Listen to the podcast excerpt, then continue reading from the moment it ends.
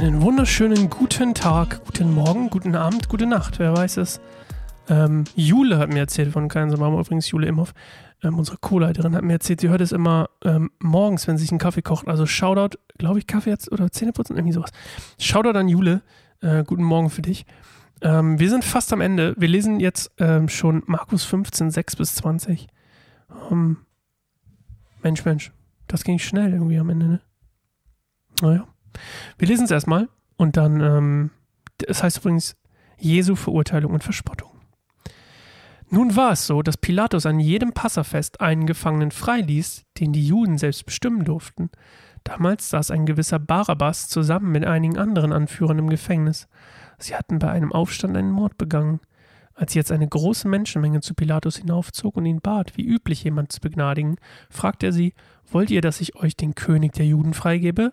Denn es war ihm klar geworden, dass die führenden Priester Jesus nur aus Neid an ihn ausgeliefert hatten. Doch die führenden Priester wiegelten das Volk dazu auf, stattdessen die Freilassung des Barabbas zu fordern. Da wandte sich Pilatus zu neuem an die Menge. Und was soll ich mit dem tun, den ihr den König der Juden nennt? wollte er wissen. Lass ihn kreuzigen, schrien sie zurück. Was für ein Verbrecher hat, was für ein Verbrechen hat er denn begangen? fragte Pilatus. Doch sie schrien nur noch lauter.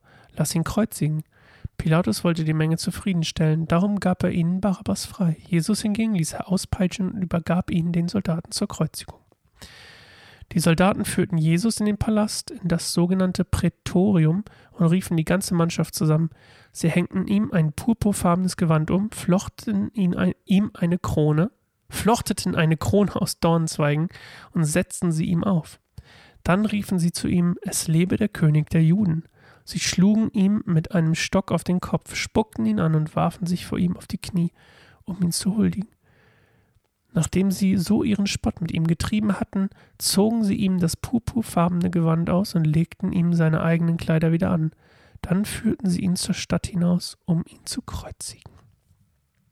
Also, sie verspotten ihn. Das kann man schon mal festhalten, da müssen wir auch gar nicht so ins Detail gehen.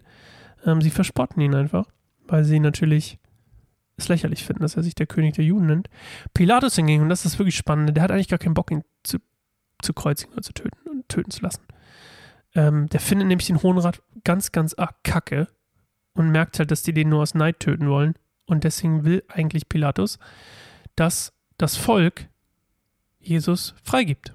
Beziehungsweise, dass Pilatus ihn Jesus quasi gibt, übergibt, auf deren Wunsch hin. Aber das Volk hat einen anderen Plan, nämlich die wollen, dass sie stirbt. Und äh, ja, Menschen. Und ja, ja, was soll man dazu noch sagen? Nee, mach, mach ja gar keine Sache draus. Ähm, Pilatus denkt, er ist unschuldig und eigentlich nur ein Typ. Also der checkt natürlich auch nicht, dass es der Messias ist. Ähm, und will ihn freigeben, klappt nicht. Und dann, naja, will er das Volk ja doch zufriedenstellen. Das ist ja der Sinn der Sache, dass er jemanden freilässt und deswegen gibt er ihnen Barabbas.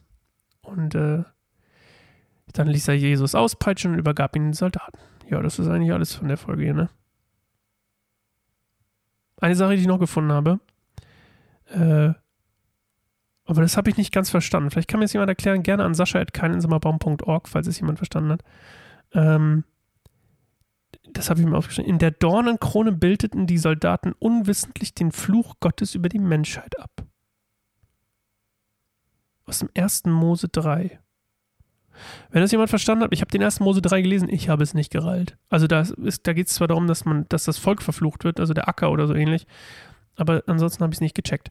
Naja, okay. Wir hören uns beim nächsten Mal. Ciao, Ikowski. Oder per E-Mail, wenn ihr was wisst. Tschüss.